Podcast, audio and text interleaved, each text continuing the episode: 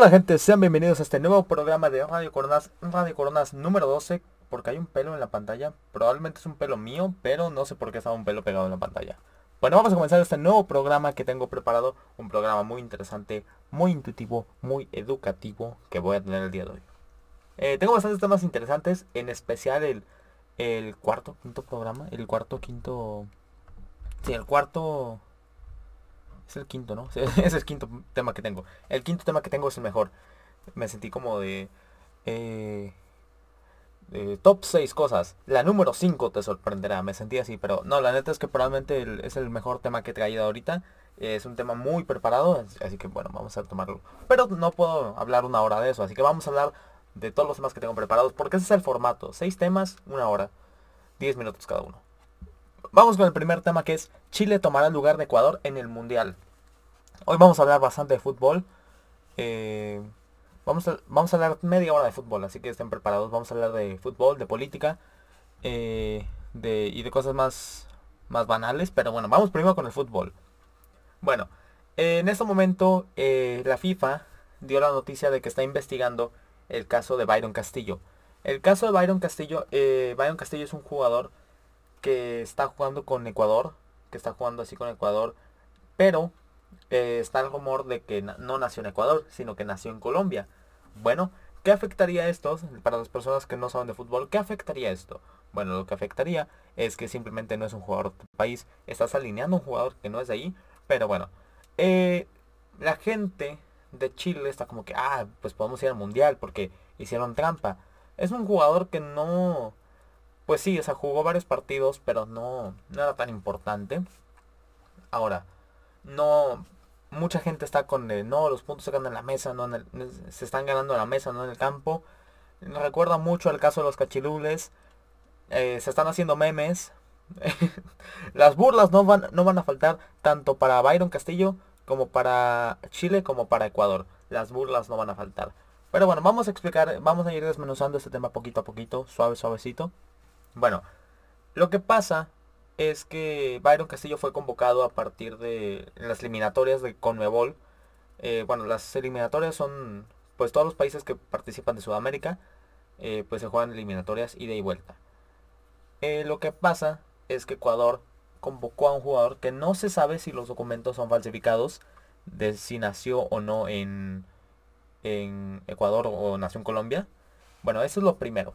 Lo segundo es que Chile, al ver esta situación y ver que ellos quedaron fuera del mundial, que no irán al mundial, no, o sea, no, irá, no irían al mundial por segundo, por eh, después de no haber clasificado al mundial anterior, que de hecho también les pasó algo parecido. Bueno, esa vez reclamaron unos puntos que después les dieron, o sea, le dieron posibilidades a Perú y Perú los terminó sacando del mundial. Bueno, en este caso, eh, no clasificaron y ahora están intentando dar el golpe de ahogado y están intentando ir cuando no ganaron en el campo. Bueno, Byron Castillo, eh, no sé, no me metí a investigar los documentos porque no están los documentos falsos ni los verdaderos. No los ha proporcionado ni la Federación Ecuatoriana ni la Federación Chilena. Pero bueno, Chile tiene una generación muy importante que ganó dos Copas Américas en 2015 en Chile y en 2016 la Copa América Centenario que se hizo en Estados Unidos ganó bastante, ganó bastante relevancia porque pues, no había ganado ninguna Copa América. Ahora, ¿es justo que vaya? Pues no, no es justo que vaya. No ganó su boleto directo, no ganó su boleto. Y bueno, lo que le quiere descontar el equipo de Chile, o sea, Chile quiere que pierdan los puntos que hicieron. Y ya hicieron las matemáticas, ya hicieron las matemáticas caso Byron Castillo, de si les dieran todos los puntos a todos los equipos que, que hizo Ecuador con Byron Castillo, de todas las veces que los convocaron, Chile avanza, eh, Chile avanza directo al Mundial y Ecuador se queda en último puesto de las clasificatorias de Conmebol. Eh, Ecuador ya está en el Mundial, está en el grupo A junto con Senegal, Holanda y pues el anfitrión Qatar. Ya está en el Mundial. De hecho le iba a tocar el partido inicial, nada más que por eh, tema de calendarios y, cosas así lo cambiaron por Senegal contra Holanda. Bueno, lo, Ecuador estaría perdiendo su boleto mundial. Y la FIFA lo está analizando. La FIFA está analizando si quitarle el boleto a Ecuador por haber alineado a un, a un jugador que quizás no era de su país. Que todavía falta investigar eso. Y bueno, le están pensando en quitarle el lugar. Bueno, también se ha hecho el meme de Irán y ponen la bandera de Irán. Y no Irán y ponen la bandera de Chile. Porque no van al mundial. Es un gran meme. La neta, es una buena burla. Les digo, no, no faltan las burlas.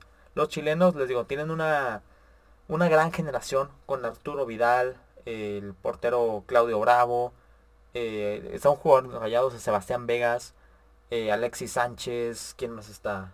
Eh, Gary Medel, este Vargas, el que jugaba en Tigres. Están también Puch, creo que todavía está. hay jugadores muy buenos, hay muchos jugadores chilenos que merecen ir al mundial, pero no lo ganaron en la cancha. Y eso es algo muy importante. Los puntos se ganan en el campo, no en la, no en la mesa. Los puntos ganados en la mesa son una asquerosidad. Porque literalmente son, son fallas de los administrativos, son fallas de los directivos. Sí, o sea, sí, que se castigue este tipo de cosas, que si un jugador no tiene la edad, que si un jugador no es del país que dice ser, que si un equipo hizo algunas artimañas, hizo esto, hizo lo otro, castiguen a los directivos, castiguen a la federación. Nadie ha hablado de castigar a, a la Federación Ecuatoriana, nadie ha hablado de, de pedir a la FIFA que de pedir que se cambien los los directivos. Sería algo muy respetable de parte de Chile que dijeran, "No, pues, o sea, no, ellos ya consiguieron su boleto, que la que esta generación vaya, pero castiguen a Ecuador, háganle una multa, háganle esto, háganle otro." hagan que tenga que dimitir los directivos, que tengan que dimitir los presidentes, hagan algo, hagan eso. Pero no intenten ir al mundial, no intenten aprovecharse una situación. Porque bueno, si Byron Castillo hubiera jugado eh, y Ecuador no hubiera pasado, pues no, no, no estarían haciendo ningún pedo. Si Byron Castillo hubiera jugado y Ecuador y Chile hubiera quedado arriba de Ecuador y el Ecuador hubiera ido a repechaje y igual y algún otro equipo estaría haciendo pedo quién sabe, igual y no, igual dirían ellos, no, pues eh, para mí se ve muy mal Chile, se ve muy mal Chile. Les tenía mucho respeto por haber ganado esas dos Copas América y contra Argentina las dos en las finales. Les tenía muchísimo respeto a los jugadores. Ahora no, no sé si se pueden ganar mi respeto porque están, está la chingada a hacer eso. No, los puntos se ganan en la cancha, no en el campo. Caso, casos, casos, vamos a hacer el golpe de, el golpe del, martillo. Y bueno, también aprovecho este espacio para hablar del caso de los cachirudes de Italia 90. Bueno, México, la Federación Mexicana de Fútbol eh, no fue, fue, no, no le dejaron entrar al Mundial de 1990 en Italia, porque en un Mundial sub-20, algo así, habían metido jugadores que tenían 25, 26 años. Jugadores que sobrepasaban el límite de edad no los dejaron entrar al Mundial a toda la federación la castigaron como por 3, 4 años de cualquier competición avalada por la FIFA y no pudieron jugar. Se perdieron unos años de una generación interesante, como con uno Hugo Sánchez que jugaba en el Madrid, que estaba en su mejor momento, este Luis García. Igual hubieran llegado así, no sé, güey, a, cuartos, a semifinales igual pudieron haber hecho algo interesante. No es como que no hubiéramos ido a Italia 90 y hubiéramos sido campeones. No, del todo, pero pudo haber pasado algo interesante. Y no sucedió. No sucedió. Eh, y es, o sea, fue un buen castigo. Ah, para mí eso se me hace un, un castigo justo. Además porque no teníamos ya el boleto al mundial. O sea, no, no estábamos clasificados. Esto fue creo que en 1988 o 89. Estábamos a unos años de, Estamos a unos meses de empezar las clasificatorias y ya ni siquiera las jugaron porque pues no íbamos a ir. Entonces, pues ese fue el caso de los cachirudes de Italia 90. Por esa razón, una generación importante de jugadores no pudo ir al mundial. Eh, el mundial que fue otra final Alemania contra Argentina que la perdió Maradona, no pudimos ir, no pudimos asistir a ese mundial. Por las artimañas, por las trampas que llegan a ser directivos, o sea, ¿para qué, güey? ¿Para qué metes jugadores de más edad? O sea, más que tus procesos sean limpios, haz las cosas bien, porque si, se al final se dan cuenta. Si se dan cuenta en tres meses, en, tres años, se van a dar cuenta y te van a castigar. Va a pasar. O sea, igual es una, es una práctica muy común que se hace, pero, o sea, ¿para qué? ¿Para qué? No sé. Mejor, o sea, están haciendo eso para apoyar a las generaciones jóvenes, a tus jugadores jóvenes. No tiene ningún puto sentido que lo hagas. Pero bueno, así, así es la cosa con México. La corrupción nos ha llevado a eso y ahorita vamos a hablar más de la corrupción. Espérenlo. Vamos al siguiente tema. El siguiente tema que tengo es entrada de luchador en boda. Eh, hoy me encontré con unos videos de gente que entraba... Eh, bueno, a mí me gustó mucho la lucha libre. Y me encontré videos así de gringos que entraban así con canciones de la WWE. A, ya sea al... ¿Cómo se dice? Al... La no entiendo al... Bueno, lo que es como la iglesia, la ceremonia, no sé cómo. Así, tipo, en vez de la marcha nupcial, bueno, entraban así. Y luego también en la recepción, a veces veía la entrada de los novios y eran así con una canción eh, de lucha libre, lo cual es una buena entrada. Es mejor que poner, no sé, güey, música de banda en vez de ponerla de La vida es prestada y hay que disfrutarla. Es mejor que eso, güey, la neta. Porque no me acuerdo, güey. Eh, alguna vez en el año 2016 voy a la boda de mi tío y lo cual fue una, una fiesta de mierda. Entraron así, creo que viene X, güey. No sé, no me acuerdo. Había mucha tensión ese día. Bueno, ¿qué, pero ¿de qué se trata esto del fanatismo y hacerlo parte del día más importante de tu vida? Bueno, no sé si el día más importante de mi vida será mi boda. No sé si me voy a casar algún día. Espero que sí, contigo, bebé. No, no es cierto. Eh, espero, espero que sí. No sé, tengo ganas. No, no es cierto. No tengo tantas ganas, pero no es como que me ilusione todos los días de, ay, vi en una telenovela cómo se casaron y sé que mi game end, mi end, bueno, mi endgame va a ser una boda. No, pues no. Pero, o sea, sé que si llegara a suceder sería un día importante. O sea, hay pocos días que puedes considerar así muy, muy importantes, ya sea una graduación, una, el día que, no sé, un jugador de fútbol, una final, si yo a lo que me quiero dedicar, si algún día puedo hacer un doblaje de una película, o puedo narrar, una final de fútbol, o puedo, o que mi programa llegue a, llegar al programa 1000, eso es lo que me ilusiona, eso puede suceder en unos 3, 4 años, o, o ser, o ser luchador y llegar a ser campeón mundial. Son cosas que me ilusionan, ese es como mi endgame. Pero bueno, algunos de los que yo pienso, una boda puede ser algo así también. Hay gente que se ilusiona más, hay gente que se ilusiona menos con esto. Depende de qué tipo de persona seas. Pero eh, hacer las cosas, bueno, hacer parte de tu boda cosas que te gustan mucho. Ya, sea gente que le encante Marvel, gente vestida de Spider-Man, gente que le gusta la lucha libre y entra vestida de luchador. Gente que le guste, no sé, güey, el pole dance, siente con un, con un tubo. Estaría interesante, güey. Sería interesante. O hacer un pole dance ahí en tu, en tu boda. Pero bueno. Eh, ayer hablé de cómo, de las pedidas de novios, de cómo que todas son iguales, así, que todas son un picnic, así con lucecitas, bien aesthetic. Y hay un, una así que dice, ¿quieres ser mi novia? Y ahí dice, sí, no. Aunque también ha visto algunos que dicen, ¿puedo ser tu novio? Lo cual se me hace extraño. O sea, ¿por qué puedo ser tu novio y no... O puedo ser tu novia o... Bueno, es que, bueno, le puede... Casi siempre es el vato el que la pide. Pero he visto unos me encontré una vez una pareja de chavas lesbianas que le decía, puedo ser tu novia. Y a partir de ahí se me hizo medio extraño. O sea, ¿por qué puedo ser tu novio? ¿Puedo ser tu novia? No sé si hay algo de propiedad, así de posesividad tóxica que no esté viendo. Pero se me hace muy extraño eso. O sea, porque la frase es, ¿quieres ser mi novia? No, puedo ser tu novio. Está medio extraño, ¿no? Pero, bueno. Eh, yo ayer dije que el día, el día que le vaya a pedir a alguna chava que sea mi novia, la iba a llevar al, al basurero de la ciudad, la iba a llevar al Sistema Integral para el Manejo Ecológico y Procesamiento de Desechos, CIMEPRODE, la voy a llevar ahí, que está en Escobedo. Y ahí lo voy a pedir, y con un picnic en CIMEPRODE. es mi sueño, es mi sueño.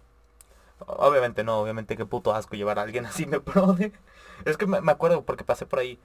Eh, un día fui de road trip a Bustamante, así de paseo a, a Bustamante, Nuevo León. Y pasé por ahí por, eh, por, si me acuerdo, esa eran kilómetros y kilómetros de basura. Una mamadota, pero está, está interesante pasar por ahí. Eh, obviamente lleva los vídeos arriba porque si no va a oler a puta mierda, pero está interesante pasar por si me. Está ahí entrando a... No sé qué carretera es, no sé, creo que se llama el 85. Pero no sé, pero es rumbo a Bustamante. literalmente es entrando a esa carretera, ahí está sin prode. Bueno, eh, pero hablando otra vez de mi boda. Supongamos que eh, conozco una chica me gusta, le gusto, le pido que sea mi novia, en sí me prode, pasan los años y me caso con ella. ¿Cómo sería mi entrada a mi boda? ¿Cómo sería la entrada de Eddie Coronas a su boda? ¿Cómo sería? Bueno, esta es la primera opción de, bueno, si yo me llego a dedicar a la locución o a narrar partidos o a, pues sí, si me llego a dedicar a algo así, pues no sería un luchador. Está la opción de que entre como un luchador a mi boda para cumplir ese sueño. Que entre como Adam Cole, como Triple H, Rey Mysterio, Randy Orton. Mi opción principal creo que sería entrar como Adam Cole. Les pondría la canción, pero después voy a tener problemas con el copyright. Pero mi opción principal es entrar como Adam Cole. Sería una gran entrada. Con el boom. O sea, todos mis amigos haciendo boom cuando haces el pulgar hacia, hacia ti. Sería una gran opción, como les digo. Me gustaría bastante entrar como Adam fucking Cole. Aunque no sé. Si fuera luchador, si es que me hago luchador en unos años, si soy luchador, ¿haría mi propia entrada? ¿O haría la de otro luchador? O entraría como una persona normal. Porque bueno, las personas normales entran así todas así de... De hecho creo que los novios no tienen entrada. O sea, nada más pasan y es de que... Ah, así pasan por el pasillito y ya están ahí. Incluso podrían pasar por otro lado y ya. Pero o sea, es como una música tranquila así. El tun, tun, tun, tun, que parece funeral. Y ya después cuando va a entrar la novia es...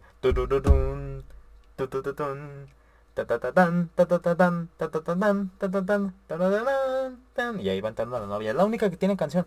Por eso, bueno, a mí me gustaría entrar con una canción, aunque sea así una tranquilona.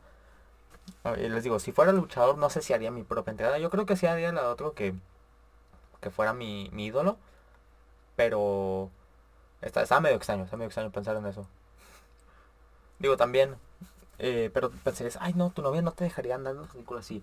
Mi, novia tiene que ser una persona igual de ridícula que yo. O sea, la chica perfecta, cuando le diga eso, tiene que decirme, a huevo, hazlo. De hecho, esa chica ya pasó. Esa chica ya se fue. La que me iba a decir que si lo hiciera ya se fue. No, no es cierto. no, no se crean.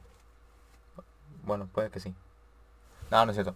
Pero, o sea, también eso. Quiero hablar de las apariencias en las bodas. O sea, mucha gente como que dice, ah, no voy a guardar apariencia, no va a ser ridiculeces, quiero que sea el día perfecto. Bueno, el día perfecto no va a ser, siempre hay problemas en las bodas. Pero algo que yo me pregunto, en una boda, ¿la boda es mi día o es el de los demás? Yo la neta lo he pensado mucho. Yo he pensado mucho en mi boda. no, no es cierto. Bueno, bueno, yo no tengo mucha familia. Yo no tengo que primos, ni tíos, ni nada. O sea, mi familia pueden ser unas 15 personas, como máximo. Eh, incluyendo mis amigos. No, no es cierto. O sea, a ver, son... Es mi papá, mi mamá, mi hermana, mis, mis, dos hermanas, mi abuela. Que van cinco. Eh, cuatro más. Cuatro más que se me ocurren. Y... Y ya, yo creo. Bueno, o sea, como familia podría incluir a mis amigos. Que son eh, 3 más, 12, 13, 14. Ponle que sus, ponle que sus papás también. O sea, son 4, serían 8. Eh, sí, creo que todos... Ah, no. 7 porque uno no tiene papá. Entonces ahí vamos, 14, 21. Ponle que 21 personas como máximo. Así de familiares. Que puede incluir como familiares. Que pues son mis mejores amigos y sus papás. 21 personas como máximo. Ahora, todos mis amigos, todos los de ella, toda su familia, pues ahí es donde salía más gente. Pero de mi parte casi no habría nadie. Pero bueno, o sea, les digo, yo tengo poquita familia, no tengo muchos familiares. Ah, se me olvidó agregar a mi abuela. Ah, no, sí la dije, sí la dije. No tengo muchos familiares, entonces yo me sentiría sin confianza. Y haré un chingo de amigos míos, de ella, espero que sean los mismos. Y pues sus familiares no me daría tanta vergüenza porque esperaría conocerlos. Pero no sé, es como que algo que me, que me intriga. Podría, me sentiría en la suficiente confianza como para hacer estas ridiculeces porque la neta a mí me encanta hacer este tipo de cosas. Pero me sentiría en esa confianza. No lo sé. ¿Ustedes se sentirían en la confianza? O sea, no sé, si te gusta mucho Marvel, DC, o sea, ¿entrarías vestido de Batman o de Superman? O de Spider-Man o de Capitán... Capitán América? ¿Te sentirías en la confianza de entrar de esa manera? O de entrar... A ver, ¿qué más podría? No sé, güey. O sea, si te gustan mucho los las bicicletas, ¿entrarías con tu bicicleta? O sea, algo que te identifica mucho. O sea, ¿entrarías con algo especial? ¿Harías una entrada especial a tu propia boda? Es un... o sea, hay cosas más nacas. Como, no sé, güey, si eres americanista, pues entras con la pinche playera de América. Pues no, güey, ahí no, ahí no te pases de verga, güey. Entra con un puto traje, pero, ¿saben?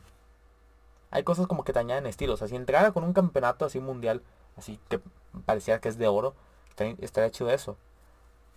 No sé, o sea, hay cosas que quieres entrar con, con ellas a tu boda. No, no es como que yo he pensado así, ¿con qué quiero entrar? Pero no sé, güey, o sea, si eres si tienes un anillo del Super, del Super Bowl o de la Serie Mundial, pues obviamente vas a andar con eso. Si tienes algo del Salón de la Fama de no sé qué, güey, pues entrarías con eso. Digo, muchos de ellos ya se casaron antes, pero, o sea, cuando se vuelvan a casar, pues entran con eso, entran con eso representativo de ellos. No se, no se lo dejan en la... no, no se lo quitan para ese día. Y bueno, pues eso, es lo que va a pasar el día de mi boda. Dejen en los comentarios qué harían ustedes el día de su boda. Vamos al siguiente tema. El siguiente tema que tengo aquí es Monterrey no está en liguilla. Y me quería esperar unos días a que se me bajara el enojo para hablar de, los rayados. Casi no he hablado de fútbol estos días pasados. Pero mm, a la madre. A la madre. No puede ser con Sebastián Jurado. ¿Qué? Chingado, ya spoilé el siguiente tema. No puede ser. no, no puede ser con los rayados de Monterrey. Eh, bueno, para personas que sean iguales en otro país, si es que no tienen contexto, los Rayados de Monterrey es un equipo de la ciudad de Monterrey, que está al norte del país, y es un equipo que tiene mucho poderío económico, mucho poderío en plantilla, y que siempre promete, siempre promete, ah, pinches rayados, ya van a hacerla. Tienen un estadio muy bonito, tiene el, el que hace unos años fue el estadio más moderno de América Latina, no sé si ya hay, hay algún nuevo estadio. Creo que todavía no. Pero, bueno. Un equipo con gran inversión. Con mucha, muchísima inversión. Millones de dólares, millones de pesos, millones de... Millones de millones de millones de bolívares. Pero con pocos huevos. Con pocos huevos. Es lo que le falta a este equipo. Pocos huevos tienen los, los jugadores rayados.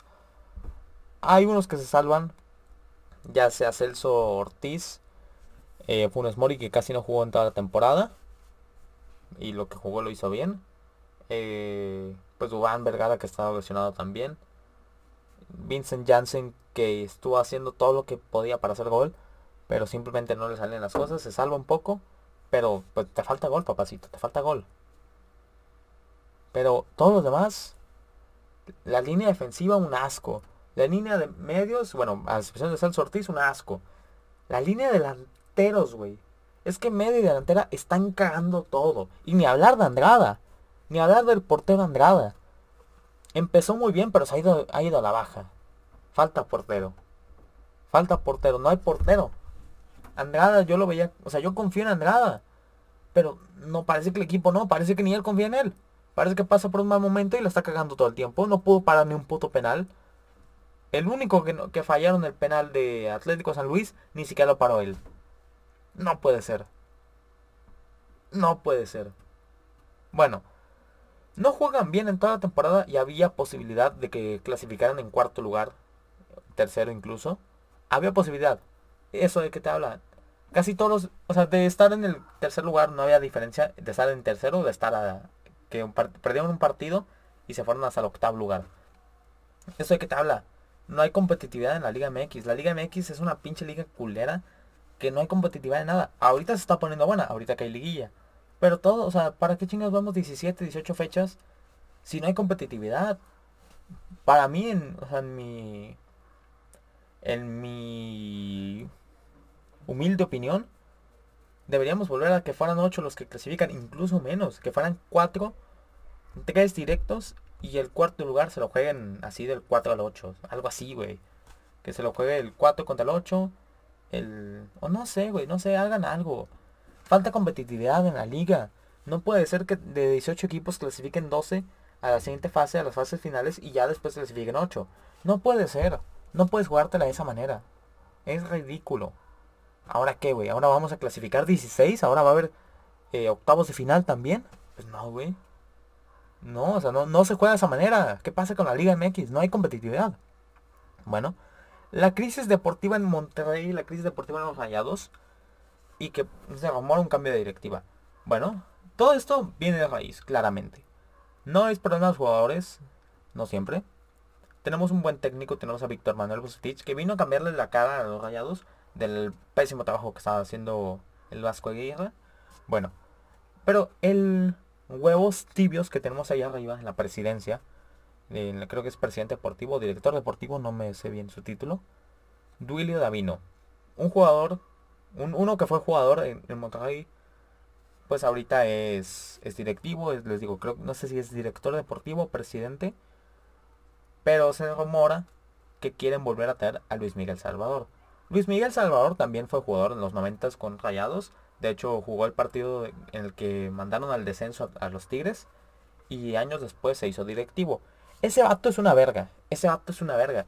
Ese vato es responsable de la mejor época en los Rayados. Si lo vuelven a traer, creo que sería una decisión acertada. No sé qué tanto, pero sería una decisión acertada. Ese vato nos dio dos títulos de liga, tres títulos de Conca Champions y nos hizo el estadio. Así. Bajita la mano, eso hizo. Julio Davino nos ha dado dos títulos de Conca Champions, un, un título de liga y nos ha hecho ilusionarnos 25 veces con que este, este año es el bueno para que Rayados empiece a marcar época. No, no hemos marcado época, esos Rayados no han hecho nada. Funes Mori sí es el máximo eh, goleador histórico, pero la verdad es que no ha hecho lo que hizo el Chupete. No nos ha dado cinco títulos, nos ha dado tres. Sí, nos ha dado tres títulos. Pero no, no se siente como ese ídolo de la afición. Desaparece 20 temporadas y vuelve una. La rompe esa, pero después desaparece otra vez 20. Bueno. Pero sí, les digo, los rayados han hecho gran inversión. Nos ilusionan bien cabrón. Nos venden la idea, o sea, se sienten campeones ya sin haber eh, eh, demostrado nada. Les digo, yo confío en esos rayados. Yo sé que vamos a salir de esta. Sé que Rayados es un gran equipo que puede aportar muchísimo a la liga mexicana, pero, o sea, faltan esos jugadores. Y esos jugadores, esos jugadores, ¿dónde y cómo se consiguen? Esos jugadores tienes que tener buen ojo. Duilio, tienes que tener buen ojo. Yo no sé hacerlo, yo, o sea, yo no podría estar de arriba. Pero, pues yo pienso que Duilio tampoco. Luis Miguel Salvador, Jorge Urdiales, son grandes directivos. Son directivos que fueron unas vergas. Así como los de los Tigres que les marcaron época. El ingeniero Rodríguez, el este, el que está ahorita, no sé cómo se llama. Eh, creo que había uno que se llamaba Miguel Alemán. Esos directivos son unas vergas. Esos directivos saben hacer su trabajo. Y a mí me caga estarle chupando los huevos a los Tigres. Pero se reconozco, como buen rayado debería reconocer que han hecho un gran trabajo, que han hecho una gran que han hecho un gran trabajo a lo largo de estos años. Ya se fue el ingeniero Rodríguez, ya se, creo que ya también se fue Miguel Alemán. Ahora están los, ahora están los que quedaron, ahora son otros. Lo están haciendo bien, lo van a hacer bien. Han hecho un, un plantel increíble, están haciendo el nuevo estadio. Pero o sea, y bueno, eso igual en unos años cambia, igual ya no van a estar ellos y vuelve a pasar lo mismo que nos pasó cuando vino. Nosotros tuvimos un gran directivo, tuvimos eh, directivos que sabían hacer negocio, que sabían eh, hacer, hacerte el equipo campeón. Y después llegó el pendejo de Dulio Davino. Dulio Davino no tiene los huevos, no tiene... Les digo, para que los jugadores tengan huevos hay que tenerlos arriba. Hay que tenerlos desde arriba. Desde la presidencia, desde el que está ahí arriba, desde el Diablo Fernández, él tiene que decir. Bueno, el Diablo Fernández, pues no, el Diablo Fernández, para los que no sepan, es el presidente de FEMSA, dueña de los rayados.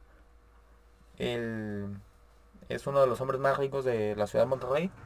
Pero bueno, hay que tener huevos desde arriba. Desde acá arriba faltan los huevos. Y Duilio no los tiene. Entonces yo estoy de acuerdo en que cambie la presidencia, en que cambie el director deportivo. Yo estoy completamente de acuerdo. Es, es una opinión que yo tengo. Y es lo que puede cambiar a los rayados. Es lo que puede hacer que cambien. Es lo que puede hacer que podamos marcar una época. Otra vez. Porque si marcamos una época de 2009 al 2013. Cuatro años gloriosos para los rayados. Pero ¿qué ha pasado? Les digo, hicimos plantelazos, hicimos equipos que pudieron marcar época como el de los Rayados del Clausura 2016 con Edwin Cardona, con Funes Mori, Dolan Pavón, el Pato Sánchez. Ese era un plantelazo topedo. Walter Gargano que también estaba, que lo, que lo sacaron por, por decirlo de los códigos del turco Mohamed. Que ese es otro tema que no vamos a tocar hoy, pero lo sacaron por eso. Pero ¿qué pasa en los rayados? No puede ser que un equipo con tanta inversión, un equipo que siempre está muy laureado y que tal, y que ahora sí van a hacer su temporada. No puede ser que no puedan, que, que no le puedan ganar a Pachuca con ese plantel que tiene. No le puede ser que no le puedan ganar a Atlético San Luis, a Juárez, a las Chivas. No puede ser. ¿Qué está pasando en la directiva de Rayados? No sé. Pero hace falta un cambio. Yo estoy de acuerdo con un cambio. Y bueno, ahorita el mejor equipo actualmente son los Tigres, que han hecho un gran trabajo.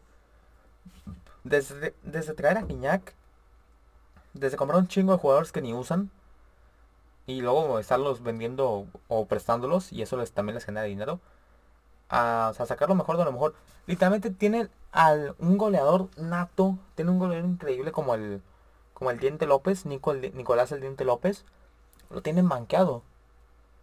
Trajeron a Florian Tobin, Tubán, también de repente lo tienen banqueado.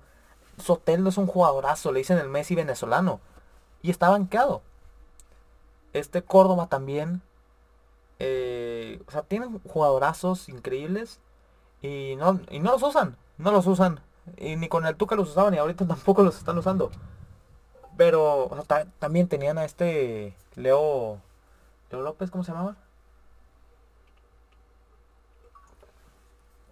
El que está el que se trajeron de Toluca y luego ya lo regresaron. No me acuerdo cómo se llama, pero sé, que es Leo algo.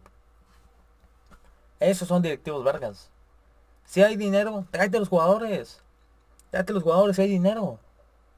No estés de huevos tibios, pinche duro de vino. Que las vacas sagradas, que esto. ¿Qué pasó con Ponchito? Si Poncho no da, no lo tengas aquí. Mándalo a la verga. ¿Qué pasó con Johan Vázquez? Johan Vázquez era un jugador que iba a dar. Y te lo mandaste, te lo chingaste, se, se lo diste a Pumas y ahora están en el Genoa. Digo, peleando por el descenso, pero están en Genoa. Buen trabajo que han hecho con César Montes, buen trabajo que lo han mantenido aquí y lo han hecho crecer. César Montes no creo que esté ya para Europa, se me hace que ya se le pasó un poquito el tiempo. Buen trabajo el, fichaje de Andrade, un gran portero, pero la neta es que si te mamaste, si tenemos a Jonathan Orozco, un gran portero, ¿por qué te lo chingaste? No sé, está complicado el tema rayado, sí me apasiona mucho, ya me pasé dos minutos del tema. Así que vamos al siguiente tema que tenemos, que es Sebastián Jurado y hacerte un espacio por lesión.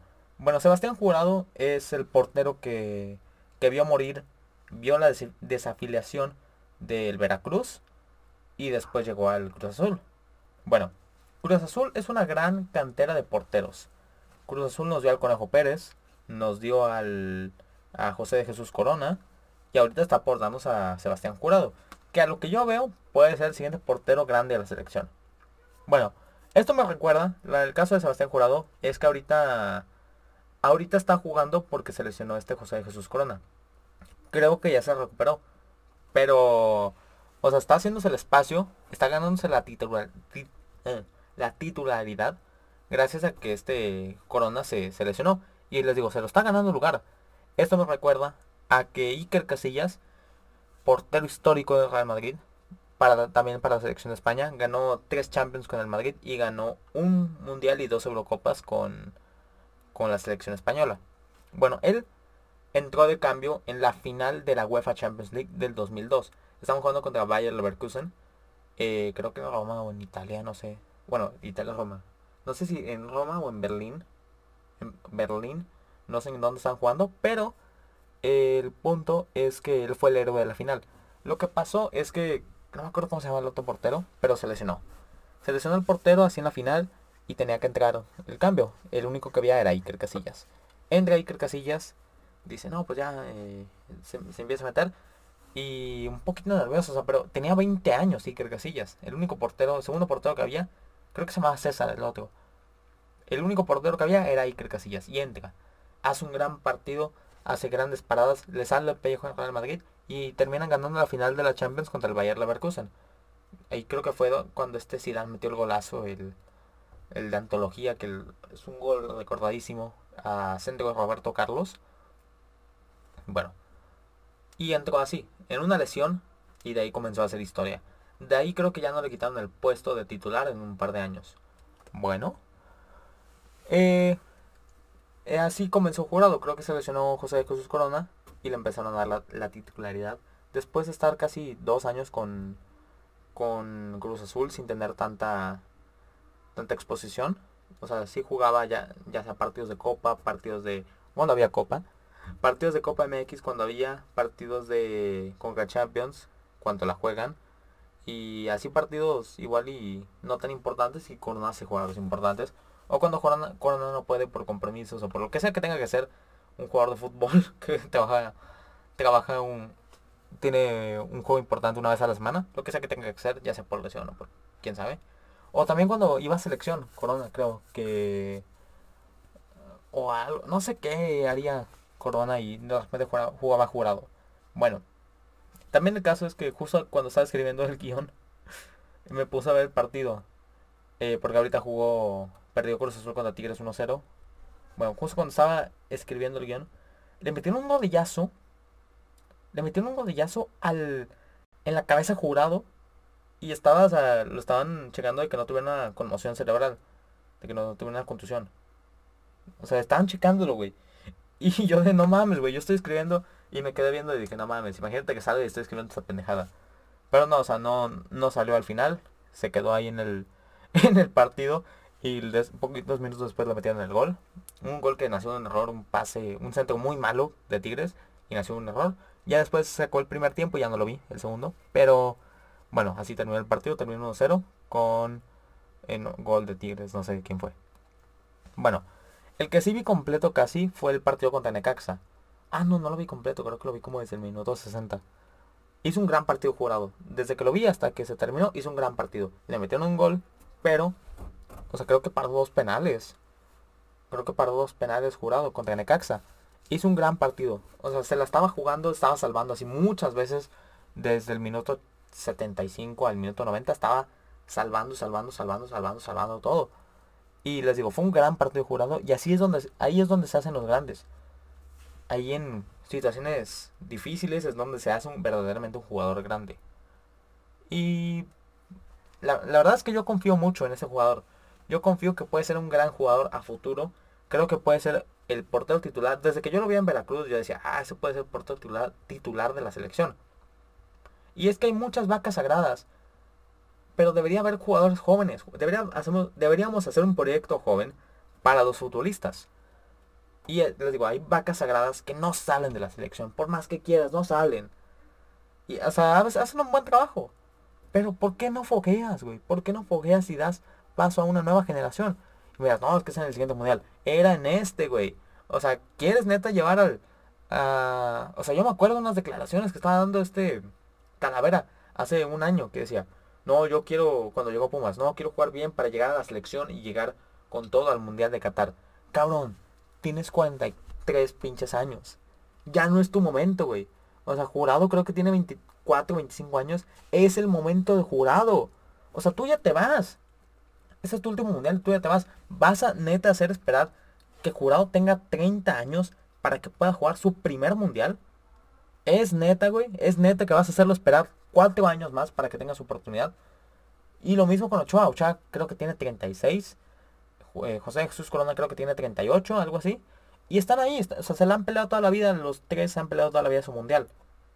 Pero nadie, o sea, no hay... Alguien, de neta, alguien debería decirles, eh, güey. O sea, ya jugaste, ya jugaste mundiales, ya hiciste esto. Corona, tú ya ganaste eh, mira, Talavera ya ganó una Copa Oro así muy importante, que fue titular. Corona ganó las Olimpiadas. Ochoa eh, ya se fue a Europa, ya te fuiste a Europa, ganaste títulos con América, creo. O creo que no. Bueno, te fuiste y jugaste muchos, jugaste creo que dos mundiales de titular, así indiscutible. Dale paso a las siguientes generaciones, cabrón. Dale paso a los que, que vienen. Dale paso Jurado, a Gudiño, al Toño Rodríguez, al que sea, güey. Dales paso, dales el paso, dales el puntapié. Incluso tú foguealos. No te aferras al lugar, güey. Y es lo mismo, en cada posición que hay están los mismos jugadores. Y la neta es que me da coraje. Y bueno, pues ya no hay nada que hacer. Ochoa va a ir al mundial, va a ser el titular. No hay manera de que lo muevan. Incluso por su mismo patrocinador. él es eh, inversor de Kavak. Kavak es como una concesionaria de coches. Bueno, y Kavak es, patrocinador de la selección. Entonces, ¿tú crees, güey, que van a sacar a un patrocinador? O sea, si ya estás patrocinando a la misma selección, pues ¿crees que te vas a sacar? Pues no, güey. Le van a seguir ahí y él va a ser titular en el mundial que viene. Se aseguró el boleto del mundial patrocinando con su misma empresa a la, a la selección nacional. Y pues no sé, hace falta un cambio generacional. En cualquier posición que te puedas imaginar, hace falta un cambio generacional. Pero pues quién sabe cuándo vaya a venir. Y no es necesario, van a decir algunos, es necesario. Siempre es necesario hacer cambio de generación. Y bueno, ahora sí vamos con el tema estelar. El tema estelar que tenemos el día de hoy es algo histórico. Es sobre, sobre México, política y varias cosas. Incluso actualidad vamos a hablar de el error de diciembre. El error de diciembre, pues es... Es un tema complicado. Es un tema bastante, bastante, bastante complicado. Eh, sucedió en diciembre de 1994. Pero bueno, vámonos, vámonos por partes, diría Jack el Destripador. Vámonos por pequeñas partes. Hace dos años, eh, sucedió, no, no Hace dos años, el presidente Andrés Manuel López Obrador, en la pandemia, con esta crisis, con todo esto que estaba sucediendo, él en algún momento llegó a decir que no rescatarían a las empresas. Que iban a rescatar al pueblo. Que se iba a trabajar para el pueblo, no para las empresas. Una postura que igual te dirás, ¿por qué chingados hacen eso? Bueno, ahí vamos a explicarlo un poco. Vamos a desmenuzarlo. Pero usted tiene un, un contexto histórico fuerte y que involucra también al mismo Andrés Manuel López Obrador de hace 25 años. Bueno, eh, desde el año, bueno, en el año 1982 toma el poder el señor Miguel de la Madrid, toma el poder por parte del PRI y ya al finalizando, finalizando su sexenio, se estaba tomando una política, una postura en el mundo eh, muy neoliberal. Eh, pues las la reforma de la perestroika en la Unión Soviética, la Estados Unidos y, y ¿cómo se llama? y el Reino Unido habían vuelto a la derecha, estábamos volviendo, estábamos haciendo una política neoliberal en todo el mundo. Bueno, eso fue lo que pasó. Este fue el contexto. Era lo que estaba sucediendo en los años que estaba terminando la presidencia de Miguel del Madrid. Entonces, llega el señor Carlos Salinas de Gortari al poder de, en 1988 a 1994. Llega al poder él y empezando todo su sexenio, él se toma la postura también hacer esto para México, de llevar esta postura neoliberal y empezar a y empezar a hacer un desmadre. Y eso fue lo que pasó. Empezaron a privatizar empresas desde bancos, eh, inmobiliarias, eh, ¿qué más? ¿Qué más? Eh, todo lo que hicieran carreteras, o sea, empresas constructoras, también teléfonos de México, Telmex, también televisoras, de ahí nació, de ahí nació Televisión Azteca, bueno, empezaron a privatizar muchas, muchas empresas eh, y quedó en eso. Empezaron a privatizar empresas desde 1988 y de bueno, vamos al tema de los bancos. En 1929 eh, sucedió la Gran Depresión. En 1929 sucede la Gran Depresión por muchas situaciones complicadas, tanto burocráticas como eh, bursátiles. Pero principalmente fue por especulación de, de, créditos fue más que nada por eso, por especular los créditos de las personas y realmente que los bancos no tuvieran liquidez. Bueno, cuando esto sucede, lo que pasó es que como Estados Unidos era una gran potencia y muchas, mucha gente invertía en ellos y ellos invertían en mucha gente, cuando Estados Unidos se va a la mierda, todos, todos completamente se van a la mierda ya que Estados Unidos en ese tiempo estaba tomando las riendas del mundo y estaba siendo el principal impulsor de los demás. Era como si Estados Unidos eh, fuera así un cohete espacial gigante y les pusiera así un propulsor a cada uno. Eso era Estados Unidos en ese tiempo. Cuando le pasa a un país que no es eso, pues no, no dañas al mundo. Pero cuando le pasa a Estados Unidos, sí. Eso fue, esa es una causa de la Gran Depresión de 1929. Y lo que pasó en esos años es casi lo mismo que pasó en nuestros años, en 1994. Pero esto viene un poquito más atrás. Estamos en el año 1990. Créditos. Así, mucha gente del 88 al 94 toma su primer crédito en su vida. Desde la gente más pobre hasta la gente más rica. Pero em, más que nada era entre clase media y clase baja. Clase media y clase baja están tomando así muchos créditos. Mucha gente empieza a hacer negocios, empieza a hacer casas. México se ve como una economía fuerte y, y que crece, que está creciendo no podíamos estar más equivocados. Sí estaba creciendo, sí estábamos creciendo, pero a costa de meternos en una burbuja. Una burbuja económica que nos iba a cagar como no tienes idea. Una crisis financiera que fue un error por especular los mismos intereses porque los bancos no tenían liquidez, no tenían el dinero que estaban dando. Bueno, para el año 1994, un año memorable, como no tienen idea, para, para México, sucedió, bueno, el, el, proyecto insignia, así como ahorita es el Tren Maya, pero el proyecto insignia de Carlos Aníbal de Gortari era el Tratado de Libre Comercio, el TLCCAN, NAFTA, como le quieran decir. Y esto, pues creo que se firmó en el 93, no me acuerdo en qué día. Pero entra en vigor el primero de enero de 1994. Ese mismo día, el primero de enero de 1994, se levanta en armas el Ejército Zapatista de Liberación Nacional. Que acá lo escribí ZNL, pero es EZLN.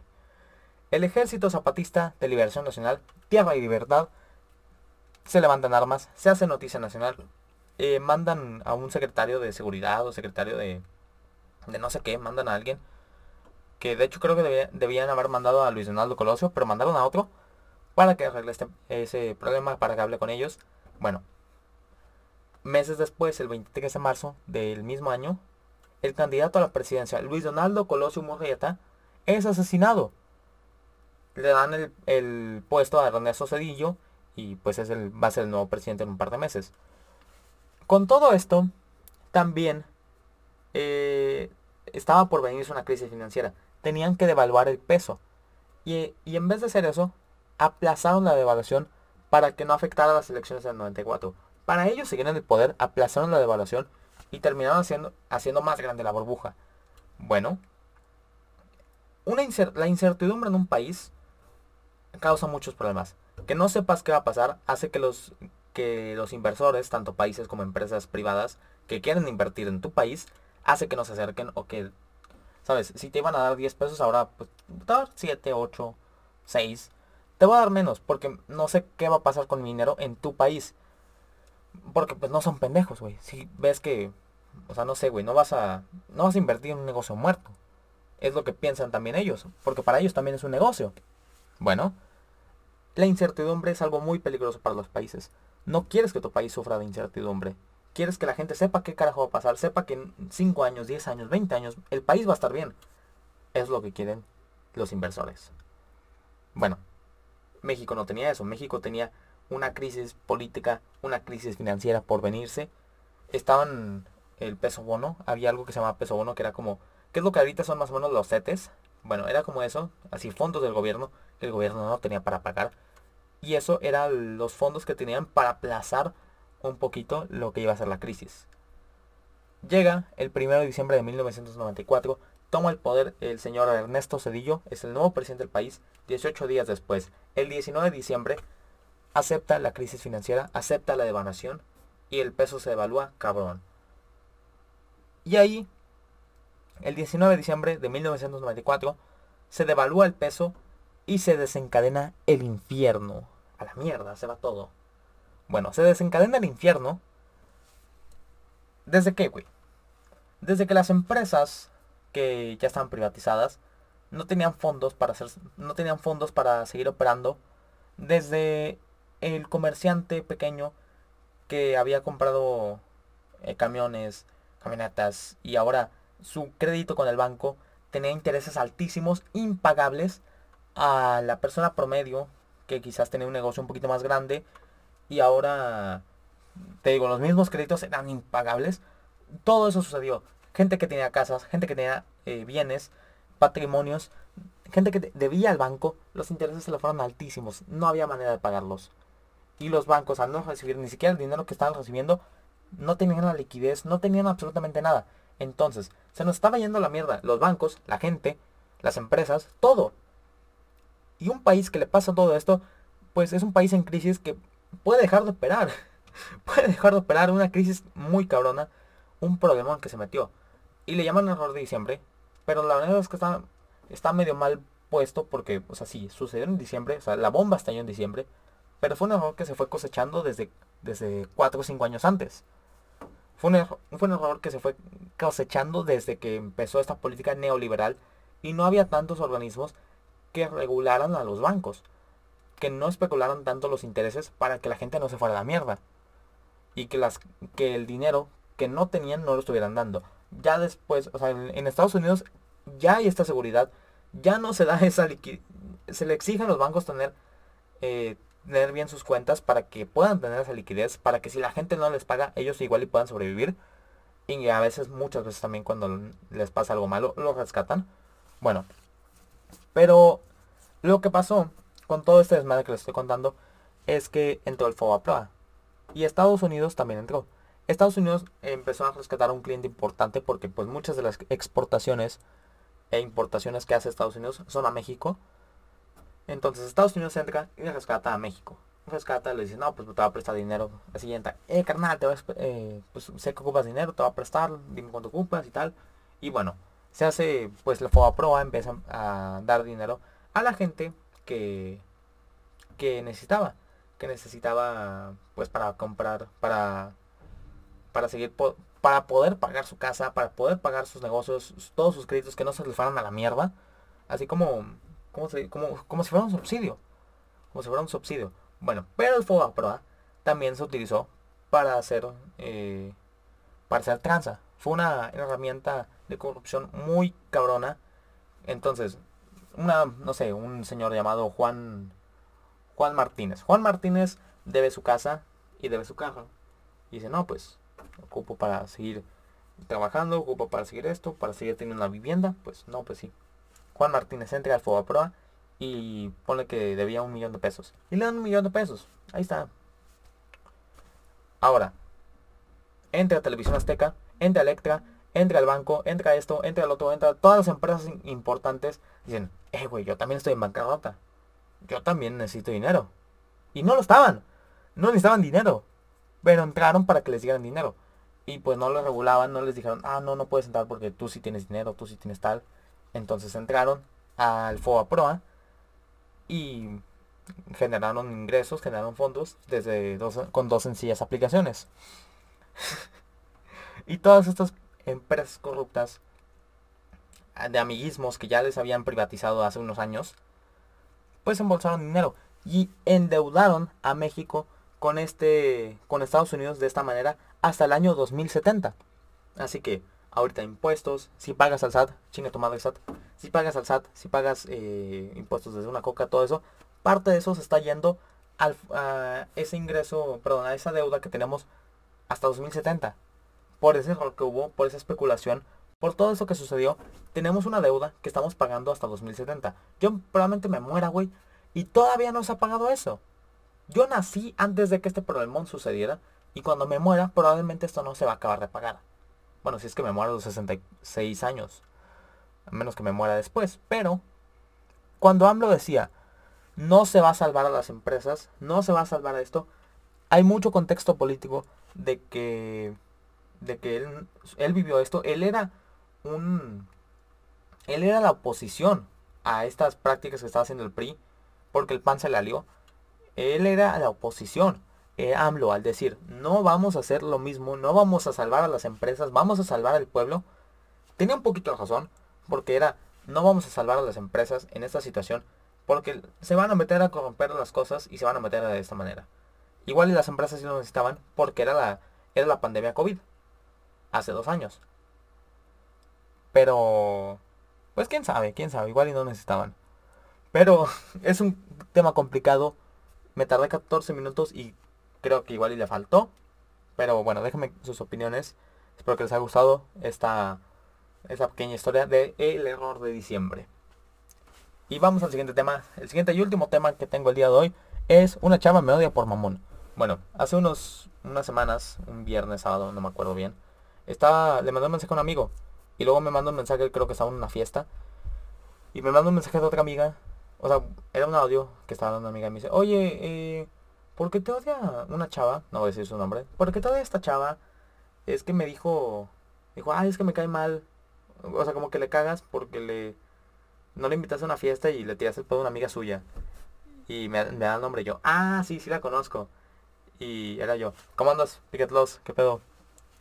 Justamente llegaste cuando terminé el tema más interesante, güey. Terminé de hablar del de diciembre, me tardé 14 minutos, es el tema que más se tardó hasta ahorita. Y justamente llegaste cuando terminé. Pero bueno, después te paso el clip. Ese, ese eh, está muy bueno ese tema, la neta. Estaba hablando a mis, a amigos. Ah, ¿sí lo escuchaste? Ah, con madre, güey. Con madre. Pero bueno. Eh, acá tenemos temas políticos, temas de fútbol y tenemos temas pendejos como este. así que... Así que, bueno.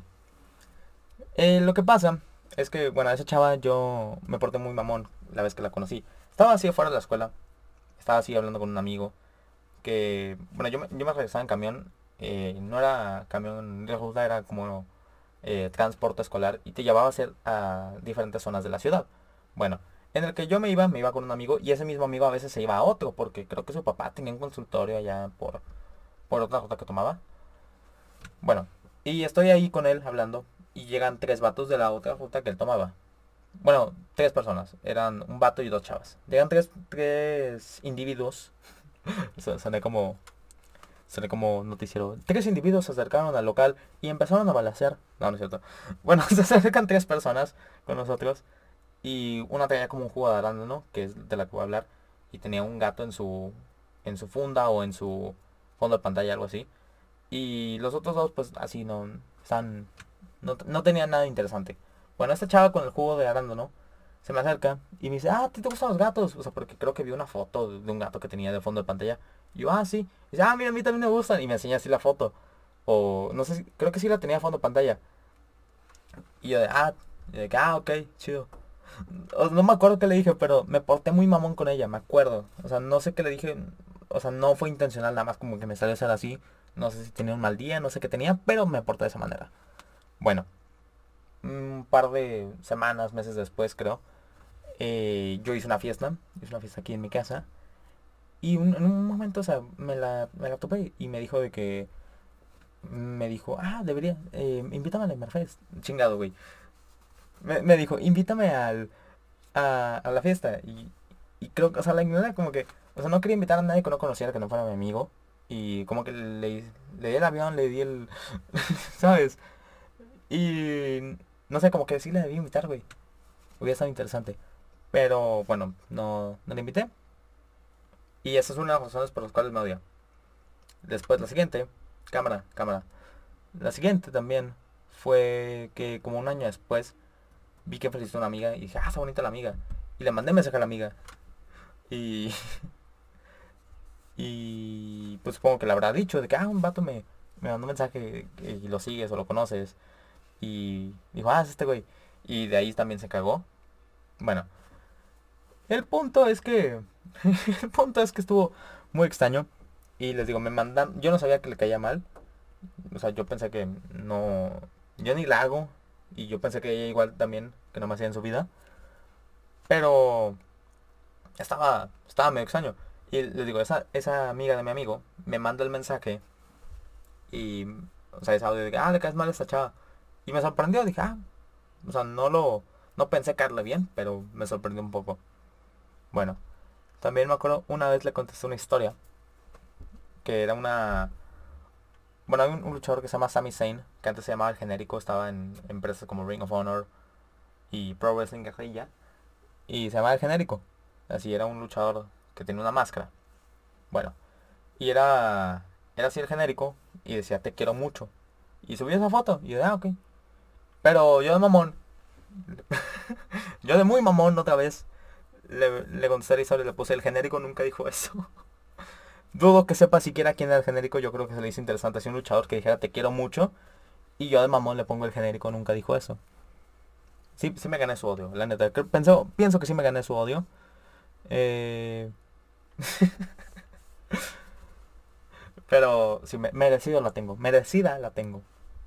Pero bueno, no tenía ni idea de que le caía mal. A veces le caigo mal a las personas y a veces le caemos mal a las personas y ni siquiera tenemos ni idea de quiénes son.